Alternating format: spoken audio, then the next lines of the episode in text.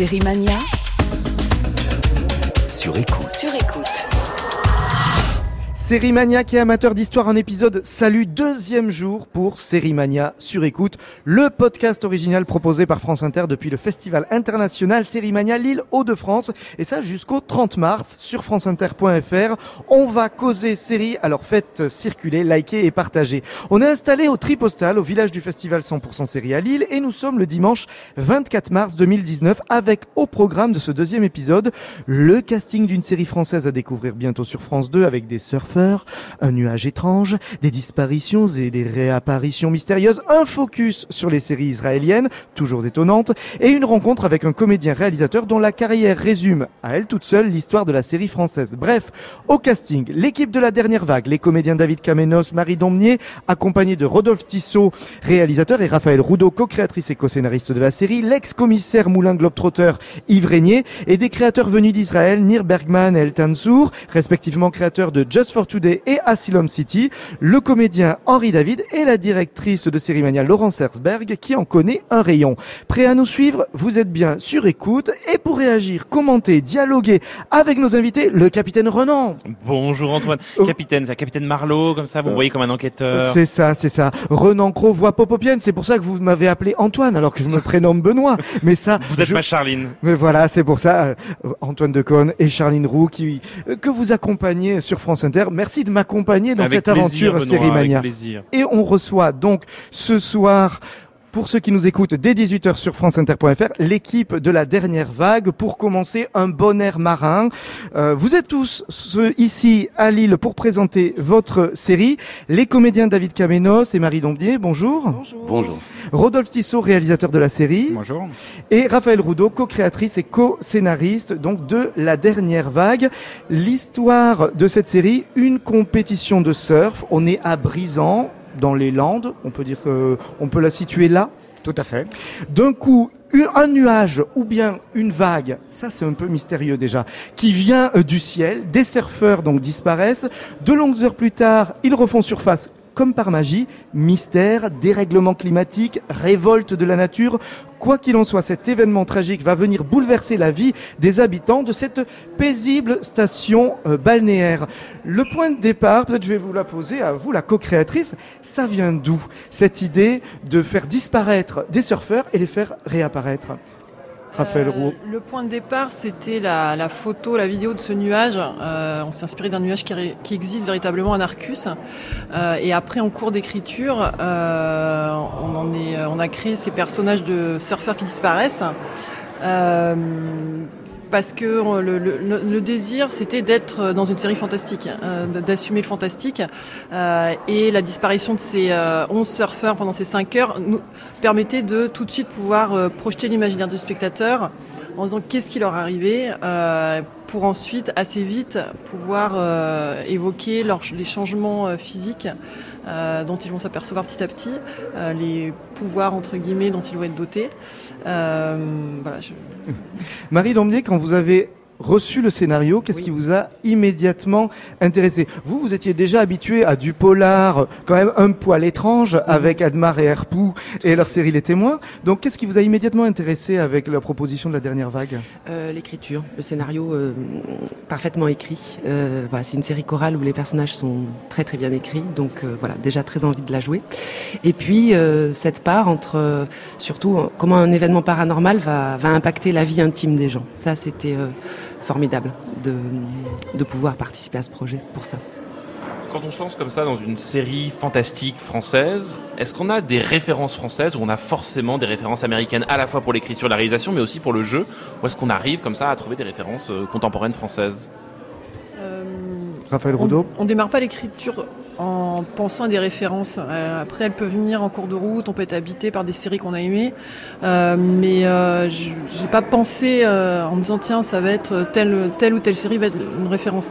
a posteriori et pendant l'écriture, c'est vrai que Rodolphe et moi on aime par exemple tous les deux la série The Leftovers. Mhm. Donc dans l'esprit, dans le tempo euh, qu'on a voulu insuffler dans la dernière vague, ça se rapprocherait plus d'une série comme The Leftovers, euh, où, le, où le fantastique est plus d'ordre psychologique que visuel ou efficace. Ou, enfin même si là il y a, il y a ce nuage qu'on ne peut pas rater, mais on était plus dans quelque, dans un tempo plus lent, plus psychologique.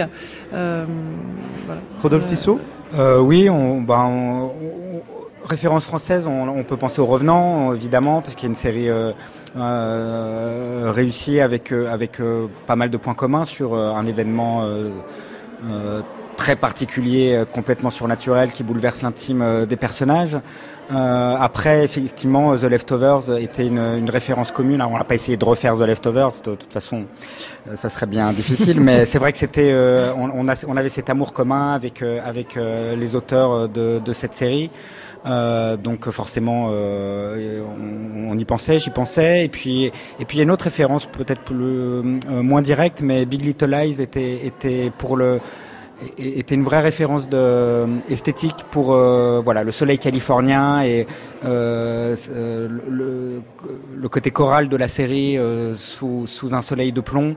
Euh, voilà, c'est quelque chose euh, surtout pour l'image, un petit peu pour la mise en scène euh, dont on, moi qui m'inspirait beaucoup.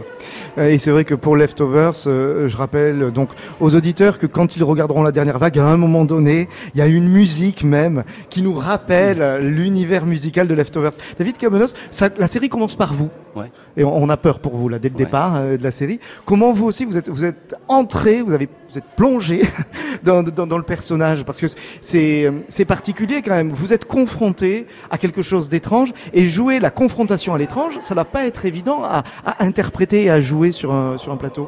Euh, ouais, Euh, il y a cette part d'imaginaire, notre notre travail à, à faire, hein. donc sur euh, ce nuage, cette chose au-delà de nous. Voilà. Après, ouais, je pense qu'on a l'écriture était là pour pouvoir euh, s'accrocher aux relations, à ce côté choral. Donc on avait on a beaucoup de liens en fait. On est tout le temps en lien, Euh, et je pense que ça, ça donne un, socle solide. Euh, toujours une histoire d'écriture, quoi. Euh, après, il y a notre part d'imaginaire. Bon, ça c'est encore différent. Il y a une dimension à la fois très fantastique, immédiatement, quasiment dès le début de, la série, des, premiers plans, et en même temps, il y a l'installation d'un quotidien, d'une petite ville, de gens.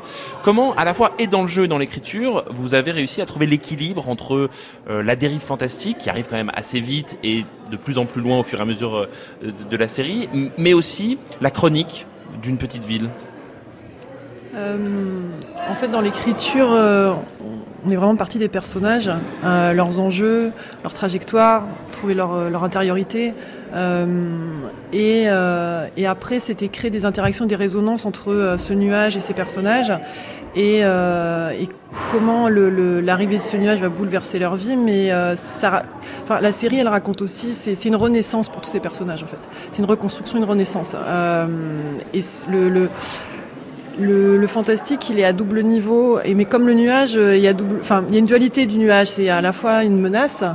euh, c'est celui qui va bouleverser la vie de ses habitants, mais c'est aussi ce- celui qui va les aider à aller mieux, en fait, euh, qui, qui va servir de catalyseur, en fait. Donc, euh, je, après, c'est toujours difficile d'expliquer comment on l'a fait.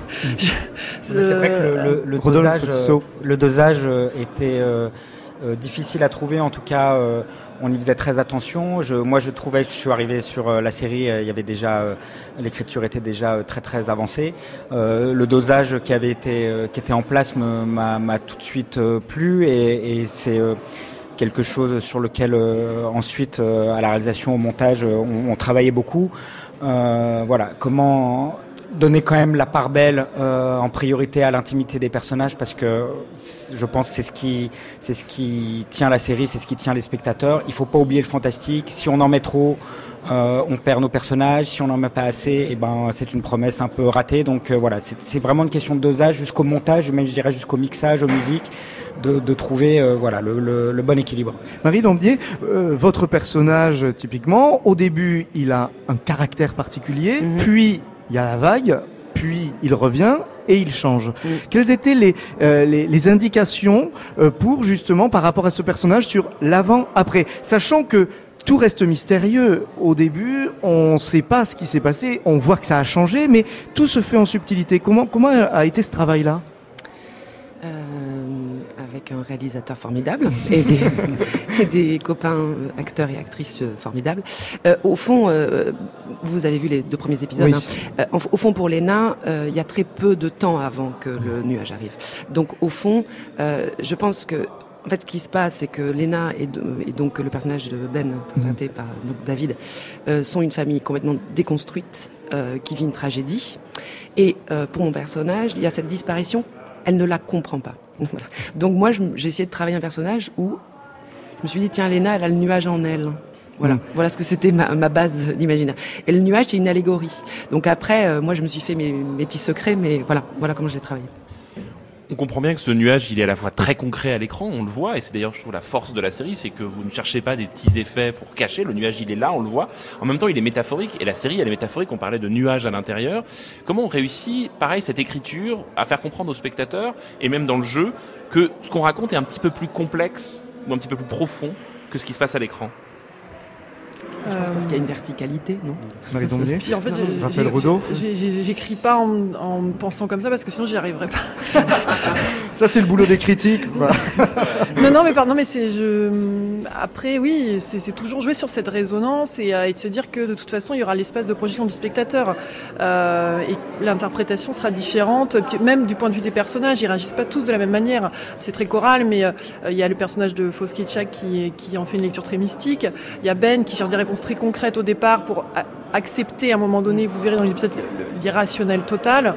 Euh, ils n'ont pas tous la même, euh, la, même réaction. En fait, on l'a adapté aussi au personnage et, et- et à ce qui se passe, en fait, sans, sans, enfin, sans trop théoriser finalement. Mais, mais ça veut dire que nous, on a vu que quelques épisodes. Est-ce qu'il y aura des réponses au mystère ou est-ce que vous ne donnez pas de réponse Est-ce qu'on est sur une, un leftovers absolu, c'est-à-dire euh, c'est comme ça et c'est un fait, ou est-ce que vous allez aller vers quelque chose de plus Shyamalan avec des réponses très claires aux situations Alors, je- Il oui faut et- répondre sans trop spoiler, c'est di- c'est difficile. euh. Bah oui et non, enfin, Déjà, que- c'est une mini-série. Oui. Donc, ça veut dire qu'au bout des six épisodes, c'est terminé. Il n'y aura pas de saison 2.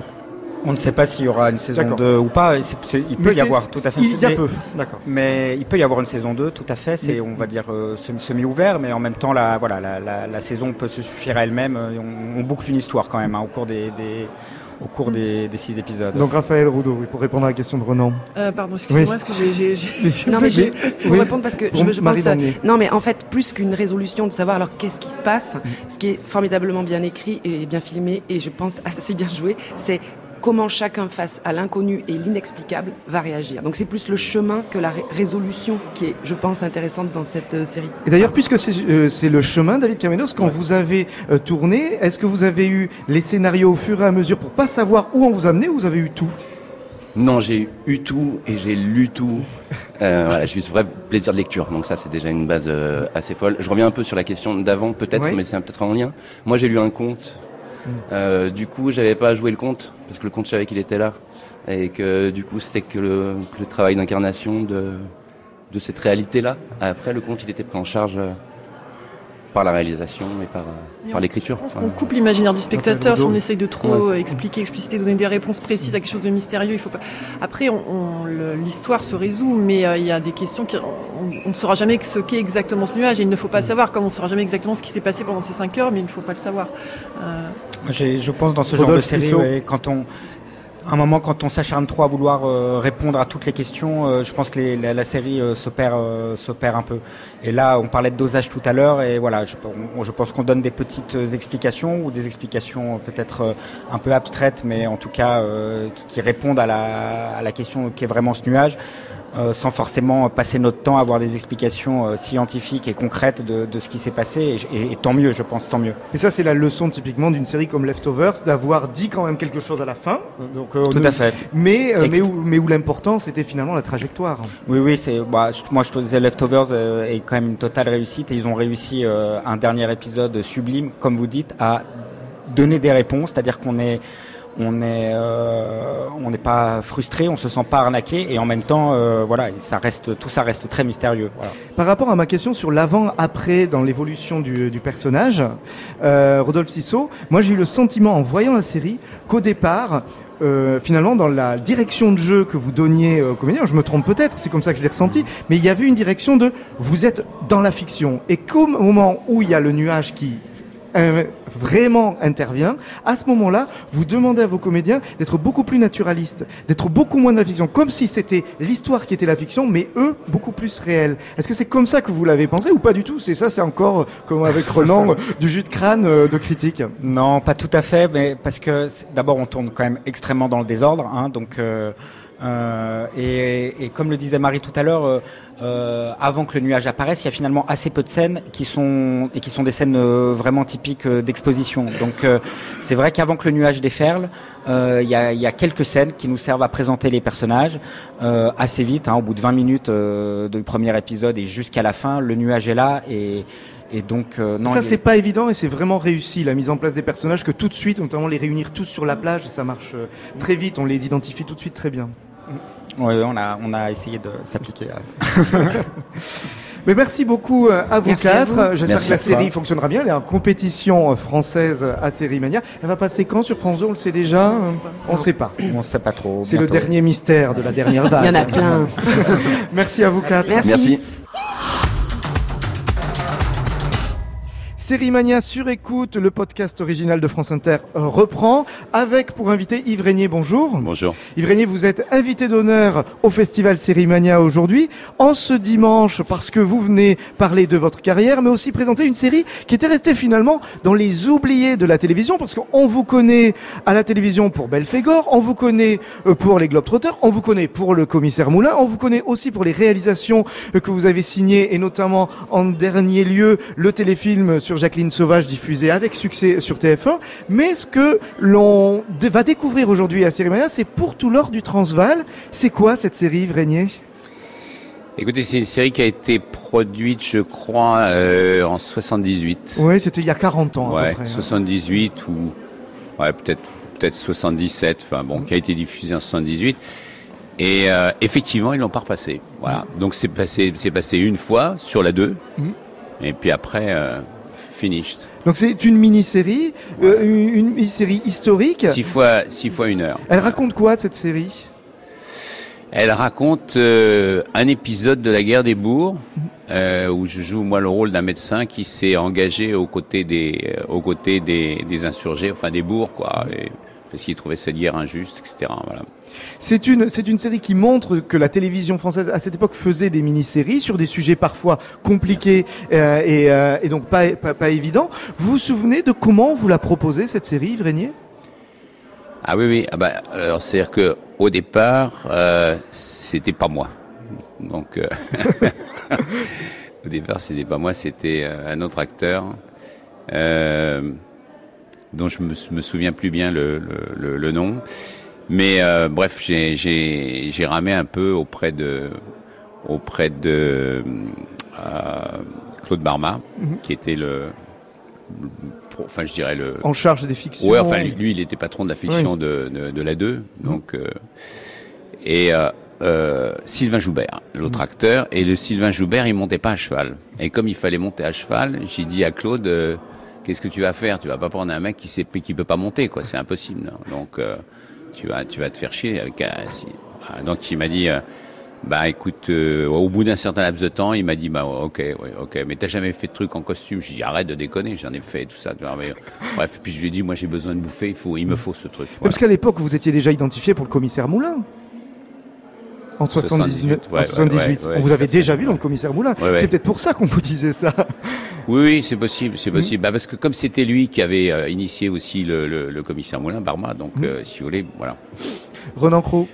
On voit vraiment que vous avez une carrière euh, avec plein de formes très différentes, des séries très différentes, des œuvres très différentes. Euh, Benoît rappelait notamment le, le téléfilm récent sur Jacqueline Sauvage, qui était aussi une autre, une, une autre de vos casquettes. Qu'est-ce que vous avez préféré faire en fait? Est-ce que c'est euh, le commissaire Moulin et suivre un personnage? Est-ce que c'est des mini-séries? Est-ce que c'est la réalisation? Ah, moi, je trouve que le tout se complète pas mal, quoi. On prend tout. Non, mais c'est vrai, je trouve que le. Moi, j'aime bien l'idée de revisiter la télé comme ça, je veux dire, depuis ses débuts, quoi. C'est-à-dire que euh, aussi bien en, aussi bien en 63, euh, je commence Belphégor. Ensuite, euh, il y a les illusions perdues. Ensuite, il y a les Globetrotters. Ensuite, il y a le commissaire Moulin qui arrive derrière, avec toujours avec des espaces, avec des trous. C'est pas, ça s'enchaîne pas. Enfin, si les débuts, mais après, ça s'enchaîne pas les uns derrière les autres. il y a toutes ces espèces d'espaces comme ça, de, parfois de 5, 6 ans, 7 ans, où, euh, où je glandouille euh, sans glandouiller vraiment, mais ouais, bon, et tout. Et puis, euh, et puis voilà, puis ça me permet de réfléchir et de me dire bon ben moi j'ai vraiment envie, ce que j'ai vraiment envie de faire, c'est de la mise en scène, c'est pas forcément de de, de, de, de faire l'acteur. Et, euh, et, donc c'est Claude de Givray qui va me donner la, la, la, Claude de Givray qui était le patron de la fiction de TF1. Assistant de Truffaut qui dirigeait à l'époque donc la fiction de TF1, c'est lui qui impose vraiment le héros récurrent tel qu'on va le découvrir ouais, ouais. à la télévision de TF1 Givray, avant la privatisation. Ouais. De Givray lui me ça, ça se passe en 88 88 mm. 88 89 Enfin, il m'appelle et il me dit est-ce que tu serais d'accord pour reprendre les, les, les moulins? Euh, parce que ils, les a, ils avaient diffusé les, les, vieux, enfin les anciens, ceux qu'on avait fait au départ, et ça avait bien fonctionné. Et, mais voilà, et donc je dit ben voilà, oui, mais voilà, j'ai certaines conditions. C'était quoi vos conditions justement pour pouvoir passer à la réalisation? C'était euh, bah, c'était de pouvoir être responsable à la fois des textes. Euh, parce que je trouvais ça important de, de, de, pouvoir contrôler, quoi, si vous voulez. Donc j'étais directeur de collection et en même temps co-auteur avec euh, Georges Moréas, des premiers, les premiers moulins, mmh. des premiers euh, remoulins, c'est-à-dire oui. la reprise. les premiers remoulins, ça, ouais. c'est pas, pas mal. Et puis, euh, et puis, euh, et puis ensuite, euh, bah oui, de, de, de, de, pouvoir passer à la, à la réalisation. Quoi. Quand, quand, vous réalisez euh, le, le, nouveau commissaire Moulin, vous connaissez tellement le personnage. Comment vous comment vous décidez de, de le mettre en scène? Qu'est-ce qui quelles bah, sont les idées de départ il suit, il suit son époque. Hein. Donc il suit son époque, ce qui veut dire que dans les à la fin des années 80, il ne peut plus être le commissaire Moulin que vous aviez incarné? Ah bah non, pas du tout. Ouais. Ah, non, non. Ne serait-ce que ne, ne serait-ce que le, le l'accoutrement quoi. Je veux dire je me souviens au, au départ euh, j'avais des, des, pantalons pas de def euh, des, des, des, cols à bouffer de la tarte euh, enfin c'était c'était assez marrant quoi. C'était c'était vraiment les années les années 60 70 quoi. Je veux dire c'était ça hein, 70 quoi. Et ensuite quand, quand, quand, quand moi j'ai repris bah, c'était les jeans serrés ça, c'est une question de look, mais est-ce que fondamentalement le personnage a évolué? Est-ce que pour bah vous oui, il évolue, il évolue, il, il, il évolue forcément. Moi, je, je, pense que, si vous voulez, euh, l'habit fait le moine. Hein. C'est-à-dire qu'à partir du moment où euh, c'est pas la même manière de le jouer, en fait. C'est oui, puis c'est, je pense déjà, oui, c'est pas la même manière de jouer. Et puis en plus, si vous voulez, je pense que euh, le fait de, de, de de traverser les, les, âges comme ça et de rester quand même, si vous voulez, le, le même personnage. C'est-à-dire que moi, j'ai été, euh, j'ai été présent euh, à, la, télévision dans ce personnage-là plus de 35 ans. Mmh. Ouais. Donc il y a plus de 35 ans de diffusion, quoi. Donc euh, il a jamais quitté l'écran. Le, le commissaire Moulin a toujours été là. mais, mais est-ce que vous avez senti entre la première période et la deuxième période euh, qu'il fallait l'influencer aussi par rapport à des exemples de, de flics qu'on avait pu voir par exemple aux États-Unis? Est-ce qu'il y a eu par exemple chez le commissaire Moulin une influence peut-être même inconsciente avant et après l'inspecteur Harry par exemple? Est-ce que ça a pu aider? Moi en tant que téléspectateur parfois c'est ce que j'avais ressenti. Est-ce que est-ce que c'est comme ça que vous l'avez euh, imaginé?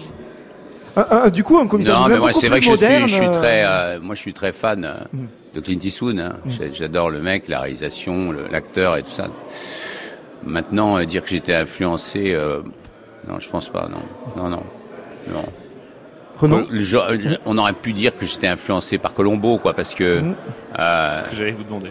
Ouais, parce qu'il y avait cette, cette mais ça ne se ressemble que dans que dans la pérennité, le fait d'être présent aussi longtemps à l'écran, parce que Colombo, c'est vrai que lui, euh, il a un record de longévité qui, dépasse nettement le mien. Vous avez incarné pendant très longtemps le, flic, le policier à, la télévision. Quel regard vous avez aujourd'hui sur les nouveaux flics de la télé?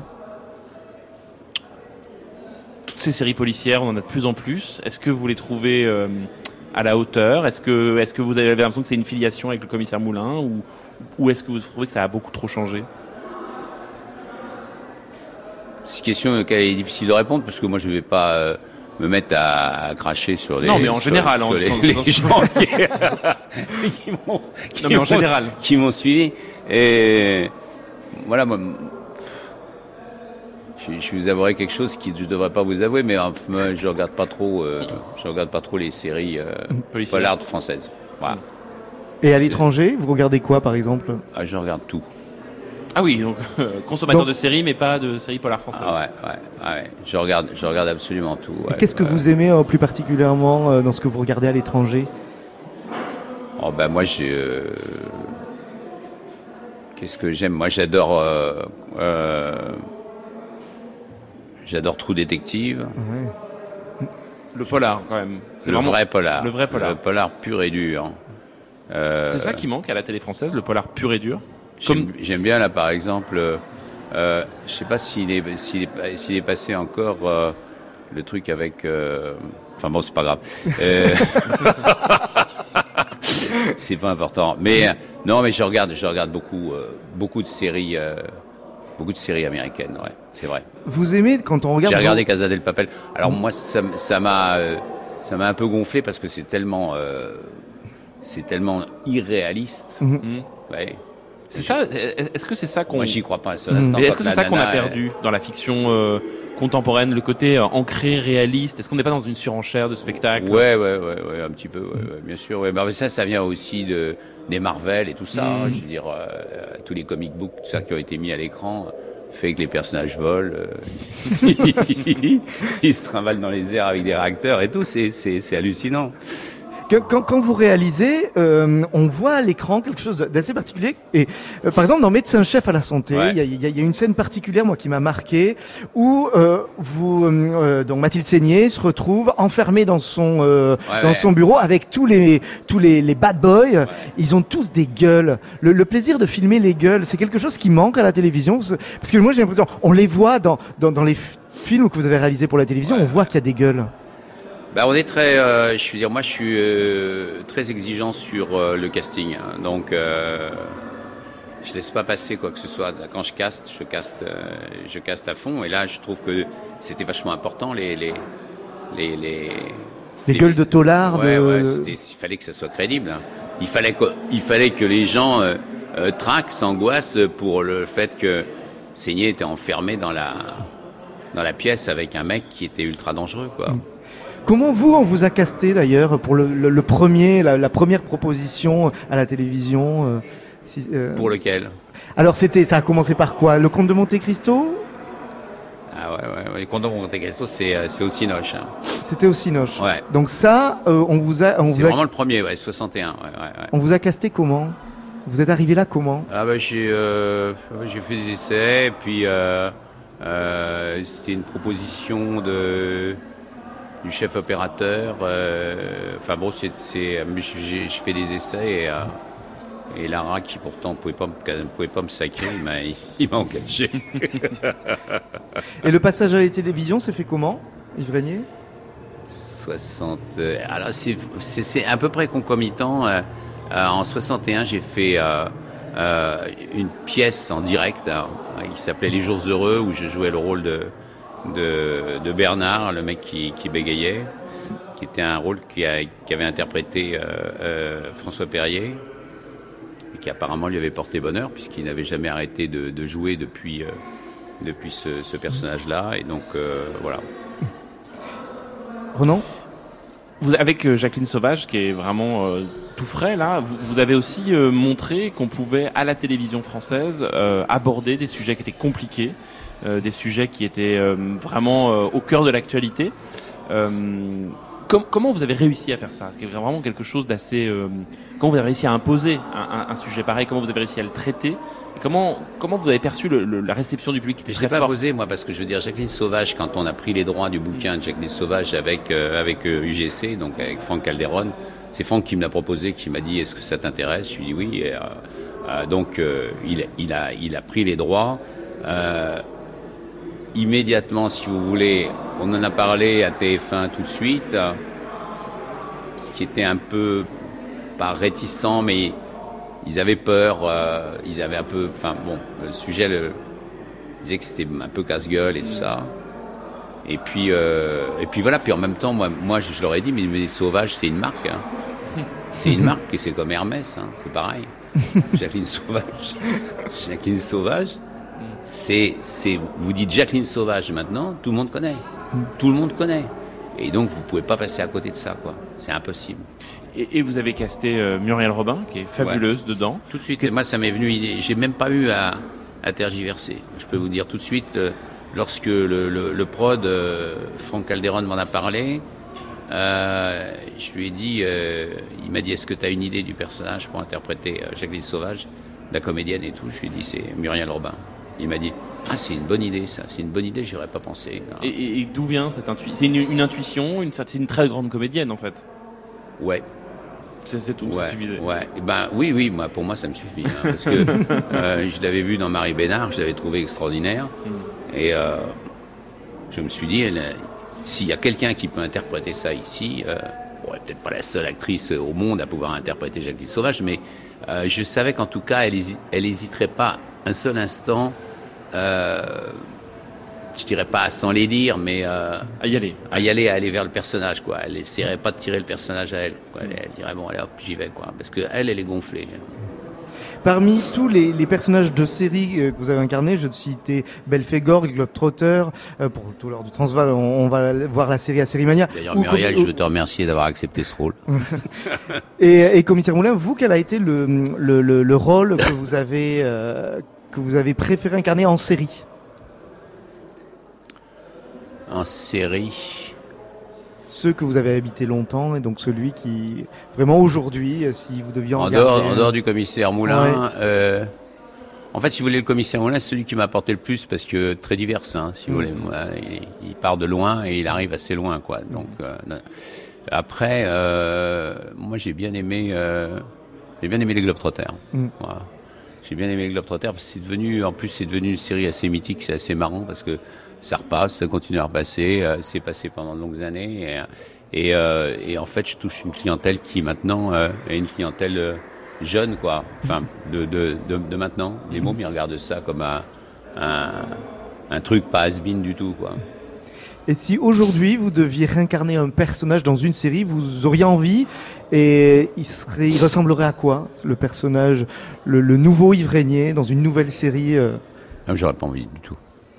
Vous avez, vous avez, vous avez fait le tour de la question. Ah non, j'aurais pas envie. Non, franchement, moi, je, je reviens pas en arrière. Ouais. Non. Donc plus de série. La réalisation, oui. Ah oui, oui. Mais voilà. Oui, oui, oui. Non, moi, je revisite pas le passé. Maintenant, je, je, je crache pas en tant qu'acteur euh, Mm. sur les sur les jolis rôles. Hein. Mm. Euh, demain, Spielberg me propose un, un bon personnage. Mais plus dans la série. J'y vais tout Voilà, de suite. mais hein. pas dans la série. Pas vous inventer, réaliser, devenir incarner. Voilà. devenir réalisateur de série, euh, c'est c'est assez impliquant. hein. Mm. C'est assez impliquant. euh, c'est euh, beaucoup beaucoup de boulot.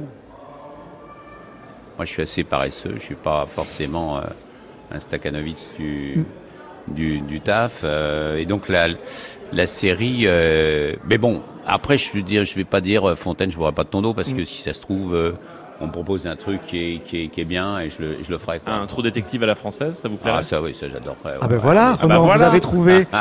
On attend le trou détective à la française, Ah ouais, signé non, Yves Régnier, avec Et- Yves Régnier dans le rôle et Si on principal. imaginait un trou détective avec vous, avec qui vous aimeriez-vous faire équipe? Ah, bonne question, Ronan. bah, je, suis là pour ça, Benoît. Avec Woody Harrelson. Très Carrément. bien. eh ben faisons ça. Il faut le dire, à Il y a plein de Sérimania. producteurs Il y a des connexions, ça va marcher. Merci beaucoup, Yves Régnier. Je vous en prie.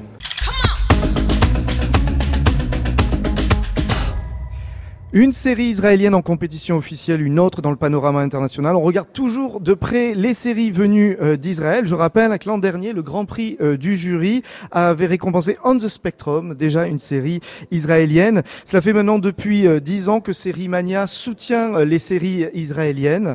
Et nous, spectateurs français, téléspectateurs français, on a découvert avec Israël une autre façon de faire des séries et de raconter les histoires. Sont présents avec nous aujourd'hui Nir Et Elton Zur, respectivement créateurs de Just for Today et de Asylum City. Euh, hier, donc, présenté en compétition Just for Today. Asylum City est présenté au Panorama International. Également aussi présent Henri David au casting de Just euh, for Today. Et Laurence Herzberg qui est présente là. Je tenais à ce que vous soyez là, euh, Laurence, parce que c'est vrai que les séries israéliennes en France, c'est un peu grâce à vous qu'on les a euh, aujourd'hui en France. Euh, euh, merci de merci du compliment. En fait, ce qui nous a poussé à essayer de connaître la créativité israélienne en matière de séries, c'est que nous connaissions déjà la créativité israélienne en matière de cinéma. Et donc, quand on a créé Sé- Série Mania, je me suis posé la, la question de savoir, je ne connaissais pas du tout les séries israéliennes, On ne les connaissait pas à l'international. Et je me suis dit, mais est-ce qu'ils sont aussi créatifs en série qu'au cinéma? Donc j'ai plongé dans les séries israéliennes et c'est comme ça que dès la première année, on a fait venir Betty Pool, Arab Labor et, et qu'on a continué.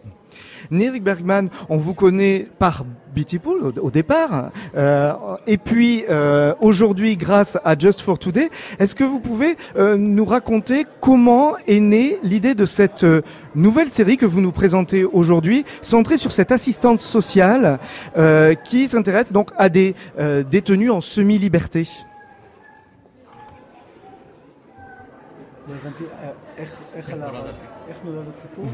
ומה קשור לעובדת סוציאלית? אוקיי. האמת, הרעיון התחיל בכלל מפחד. Eh bien, vous savez que les scénaristes travaillent toujours à partir de crainte et de peur. Qu'est-ce qui se serait passé ou qu'est-ce qui se passerait si moi je devais aller en prison? Comment est-ce que je me mesurerais à ça? Je crois que c'est la crainte qui existe chez beaucoup de personnes. Et, et j'ai commencé donc à faire une enquête. Une enquête extrêmement approfondie sur euh, la réhabilitation, la réinsertion des anciens détenus. En Israël. Et euh, dans cette enquête, on est arrivé à un centre de réinsertion. Un centre de réinsertion, c'est une sorte, comment dirais-je, de boutique euh, ouverte pour la réinsertion des gens. Il y a peu de, personnes hein, dans ce genre de lieu. Il y a une dizaine, une quinzaine de personnes. Et en fait, euh, c'est un lieu, c'est une maison euh, qui remplace la véritable maison. Et ce qui m'a beaucoup attiré, ce sont les liens qui se développent entre les travailleurs sociaux et les anciens détenus. Et entre les détenus eux-mêmes les anciens détenus. l'écriture de, euh, de, cette, de ce scénario est issue, en fait, de cette rencontre. Euh, dans le cas de Asylum City, euh, il est question là aussi d'une autre façon d'agir avec une activiste, Michel, qui se bat au quotidien pour les droits des demandeurs d'asile. C'est aussi un petit peu de la même dynamique que Nir Bergman que vous avez réfléchi et pensé votre série? Et Dan Sour Le point de départ n'est pas venu d'une crainte ou d'une peur personnelle.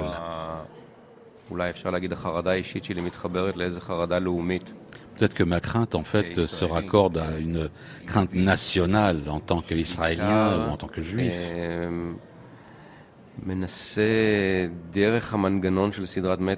J'essaye par une série à suspense de raconter une histoire euh, plus politique, plus sociale, euh, plus large, qui pose la question suivante. Comment une société qui a été créée par des émigrés, par des victimes, par des réfugiés.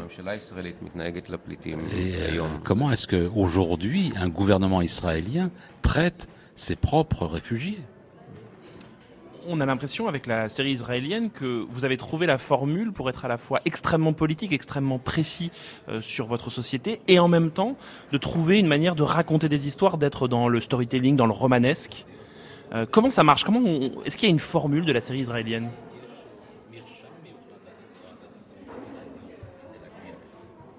Nir Bergman? Je ne crois pas qu'il y a une recette magique pour arriver euh, à ce genre de résultat.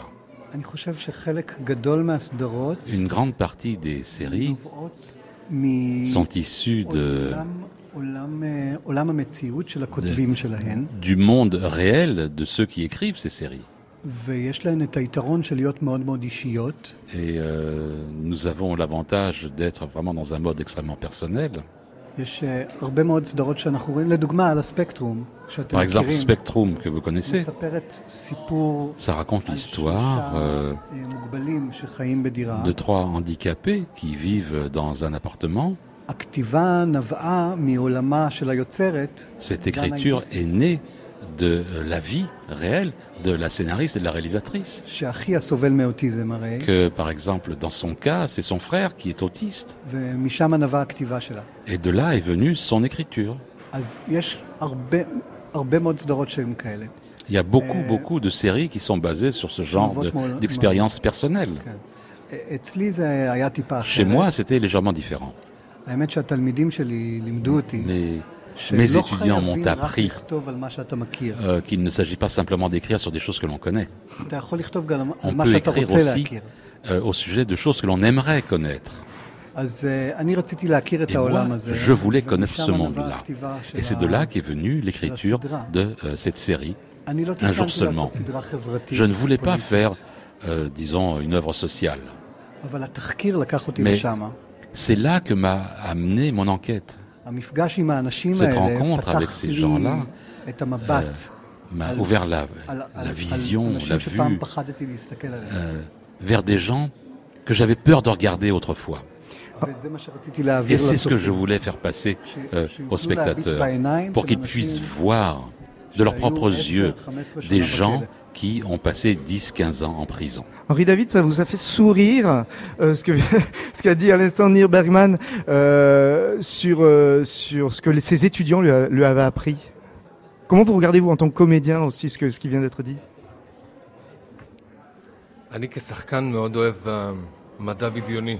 Moi, en tant qu'acteur, j'aime beaucoup la science-fiction.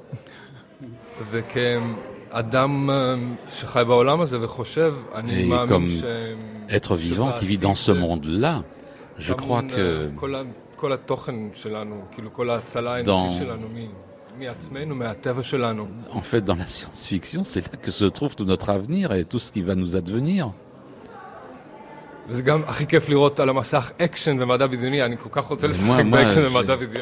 J'aime tellement regarder des films d'action et de science-fiction et ça me fait un plaisir fou de travailler dans des séries d'action et même de science-fiction.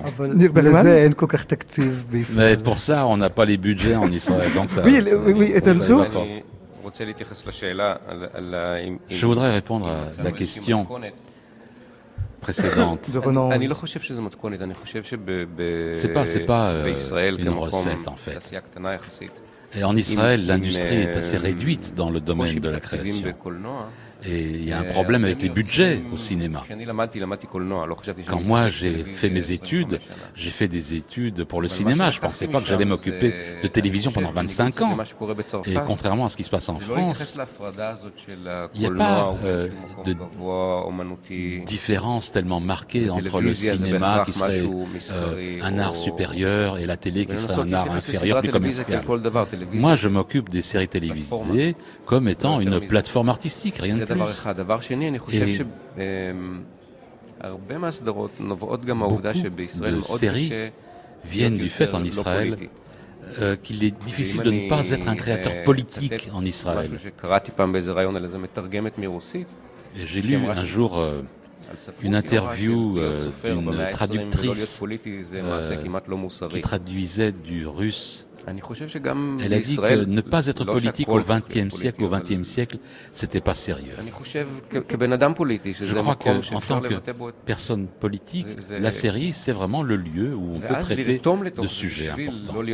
Et pour moi, pour pas être trop didactique ou euh, trop emmerdant, euh, il faut qu'il y ait euh, des ingrédients de cinéma ou de télévision qui soient un peu d'humour, un peu de comédie. Il faut, divertir, mais pour pouvoir dire quelque chose. Et il faut qu'il y ait du suspense aussi. Mais bon, le, suspense, c'est comme un véhicule pour pouvoir arriver à ce but-là. Laurence Herzberg, pour quelle raison, du coup, la télévision israélienne peut être plus politique? Alors c'est vrai et c'est assez impressionnant de voir que les Israéliens ont compris ce que devait être une série télévisée. Il n'y a pas de formule, mais c'est vrai qu'ils arrivent à raconter des histoires très personnelles. Les personnages sont en tension, les personnages sont complexes. Vous prenez le, personnage de Henri David dans la série, il est extrêmement complexe très très très bien joué par ce comédien euh, extraordinaire. Et en même temps, dans ce pays petit, en tension depuis qu'il est créé, vous ne pouvez pas oublier le background politique. Et ils sont ils ont complètement compris comment on tissait, comment on créait ce langage de partir des drames intérieurs d'un personnage, quel qu'il soit. Ça peut être effectivement la réinsertion, ça peut être un personnage qui a envie d'avoir une action sociale, ça peut être l'homoparentalité, ça peut être l'autisme, mais tout de suite de le mettre dans une situation qui le dépasse. Et ce, ce double niveau d'écriture qui fait généralement, c'est un peu vague et c'est un peu une généralité, mais le succès est la, de, des, séries israéliennes, et c'est surtout pour cela qu'elles nous touchent en dehors d'Israël. Ce qui est très fort dans les séries israéliennes, c'est qu'elles sont un succès international. Elles s'exportent bien. Elles s'exportent bien, et je voudrais le dire aussi, malgré leur faible budget. Tous les gens que vous avez autour de cette table, on devrait vraiment leur tirer leur chapeau. ils créent dans des conditions financières extrêmement difficile. Les budgets d'une série entière en Israël sont inférieurs au budget d'un épisode en France. Et ils sont quand même créatifs et ils ont du succès.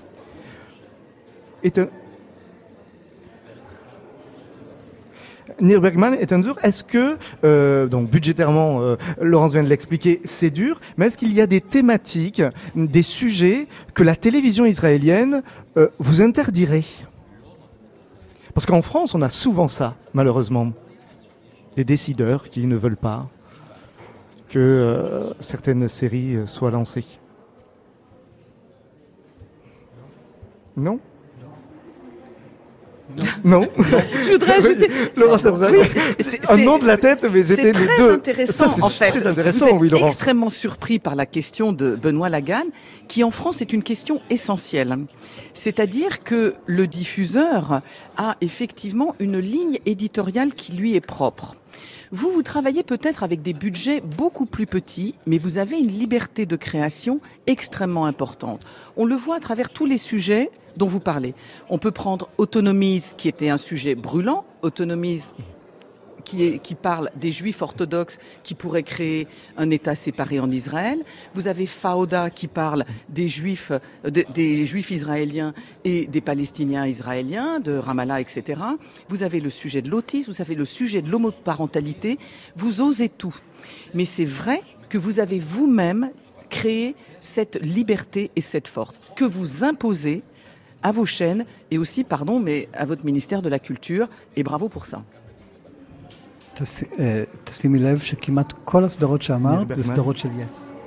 Est-ce que vous avez euh, noté que toutes les séries que vous avez euh, euh, citées, chère Laurence, ce sont des séries qui sont produites par Yes? Oui, mais, oui, mais pourquoi, pourquoi Attendez, pourquoi, pourquoi est-ce que je dis ça pourquoi est-ce que je dis ça Parce que ils n'ont pas, ils ne sont pas, euh, c'est pas une chaîne qui vit sur la publicité. Toutes les séries de Hot ou de Yes, c'est-à-dire c'est le câble ou c'est le satellite. C'est vrai. Comme HBO euh, aux États-Unis. Ils n'ont pas de publicité. Ils ne vivent pas de publicité. Ils peuvent se permettre de faire tout ce qu'ils veulent. Et, et justement, comment ça se passe alors sur les autres chaînes?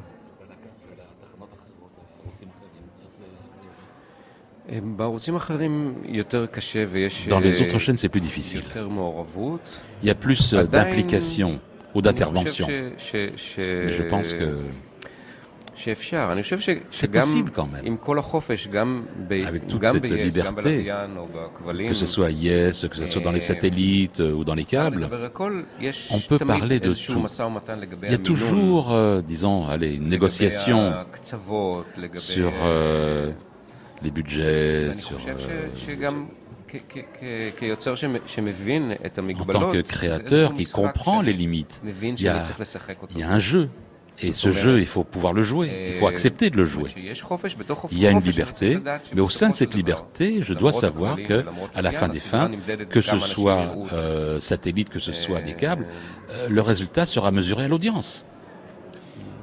On sait qu'il y a beaucoup d'adaptations euh, américaines, notamment euh, de séries israéliennes, la plus connue évidemment à tout film euh, et Homeland. Quelle vision vous avez, quel regard vous avez sur ce travail d'adaptation Est-ce que pour vous c'est quelque chose voilà de naturel, de normal, ou est-ce que c'est pas un peu frustrant de voir que vos séries finalement ont du mal à aller vers notamment les États-Unis et qu'elles sont obligées d'être remakées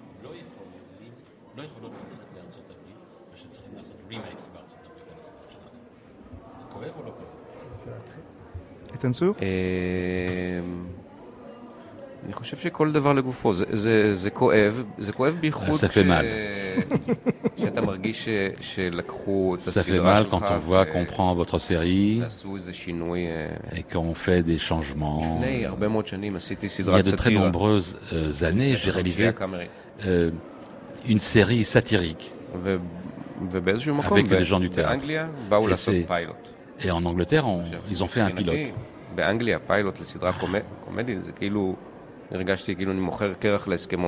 Bah, ça me faisait un peu bizarre de vendre euh, une série en Angleterre. C'était comme si je vendais des, des, des, glaces, des crèmes glacées aux Esquimaux. C'était bizarre. Mais ils voulaient pas qu'on intervienne. Je dis bon, c'est des Anglais, ça va, ils vont être faire, ils vont être bien. Ils ont fait un pilote. Mais qui ratait complètement son but. Et ça m'a pris beaucoup, beaucoup de temps à surmonter euh, vraiment ce... Excusez-moi, c'était dans le monde anglo-saxon, c'est pas dans le monde français, à surmonter vraiment cette, cette douleur. Et j'ai compris que ce qu'on faisait, nous, bon, voilà, on sait ce qu'on fait.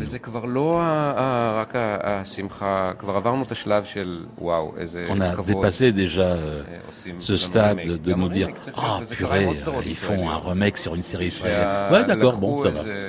Ils font, ils font un remake. Euh, Homeland, c'est un excellent exemple. Parce que il y a des, ils ont, ils ont, ils ont rendu hommage euh, à l'original. Pour d'autres séries, c'est pas tout à fait le cas.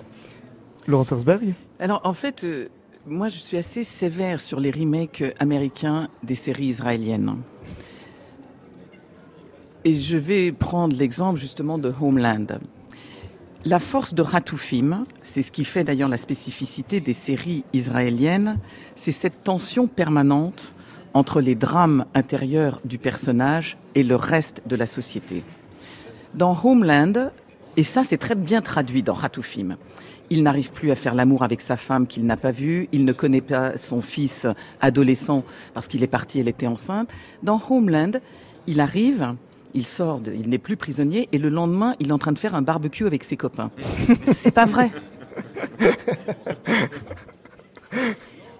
Et ça, c'est pour ça que euh, je pense que pour les Israéliens, euh, il y a un intérêt à venir plus travailler avec les Européens. C'est pour ça aussi qu'il y a une importance forte et une présence forte des Israéliens à Sérimania, parce que les producteurs, les coproducteurs, les chaînes européennes ont compris qu'il fallait travailler avec eux et non pas s'approprier leur travail. C'est-à-dire que les créateurs israéliens doivent travailler avec des budgets peut-être plus importants, mais en gardant leur spécificité, parce que d'abord, leurs histoires, elles voyagent bien que d'abord, maintenant, on sait qu'on peut regarder des séries en langues étrangères. Et c'est vrai que Fauda, par exemple, série en hébreu israélienne sur Netflix, elle fait un carton, elle n'a pas, elle a pas besoin de remake, mhm. et que les gens la regardent en hébreu et en arabe. Et donc ça, pour le marché israélien, il est très important plutôt de s'orienter vers des coproductions avec les Européens que, pardon, de se faire piquer leur talent pour aller aux États-Unis. Une dernière question peut-être pour vous, Henri David. Euh, Laurence euh, Herzberg l'expliquait, les séries israéliennes marchent à l'étranger. Est-ce que ça, ça, compte pour les comédiens? Est-ce que vous aussi, les comédiens israéliens, vous êtes aujourd'hui euh, recherchés peut-être par les Anglais, par les Américains pour, pour jouer dans des séries?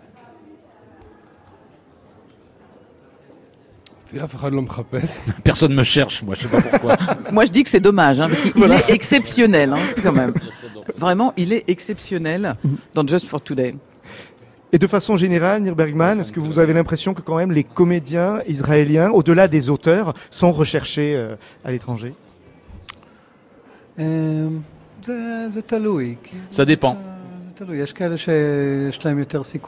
Il y en a certains qui ont plus de chances de, percer à l'étranger.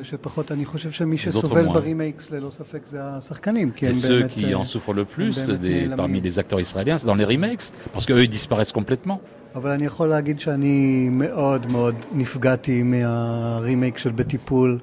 Mais moi, je peux pas dire que j'ai été très très traumatisé par le remake de euh, euh, de In Treatment. In Treatment. Parce qu'en fait, je n'ai vu aucun épisode de, du remake. C'était mon traitement personnel qui était à l'écran. Et je n'ai eu aucun crédit euh, sur HBO. Sessions que j'avais avec mon psy, bah, elles, sont, elles sont à l'écran. Et en fait, euh, c'est quelqu'un d'autre qui reçoit toutes les félicitations à ma place. Donc, dans cette série aussi, Just for Today, j'espère beaucoup que quelque chose arrivera, mais que bon, euh, j'aurai les, les, crédits de fin de série, même si c'est un remake. Merci beaucoup à vous tous. Merci Michel Zotowski pour l'interprétation et la traduction durant cet entretien. Merci Laurent Sersberg. Et donc, je rappelle qu'Asylum City et Just for Today sont présentés à Sérimania en compétition officielle et dans le panorama international. Merci beaucoup. Merci beaucoup. Le podcast original 100% série de France Inter en partenariat avec le CNC et le festival Sérimania Lille Hauts-de-France, c'est à suivre évidemment côté critique et côté festival sur franceinter.fr. À chacun son podcast ou les deux si vous aimez les séries sur toutes les plateformes de téléchargement de podcasts bien évidemment. Au générique de ce série Mania sur écoute, Hélène Langlois, Alice Gapaille et Benoît Lagan pour vous servir. Merci Renan Cro de m'avoir accompagné Benoît, un plaisir. Ce, samedi et ce dimanche, mais je crois bien qu'on va vous retrouver tout au long de la semaine. Des petites apparitions comme ça, des guest stars comme on dit dans les séries. Ouais, vous allez vous euh, euh trans télétransporter. Télétransporter, j'apparais, je disparais, euh, voilà. Quoi qu'il en soit, si vous nous aimez et vous nous aimez, écoutez, likez, partagez, on a le temps, la vie est plus belle.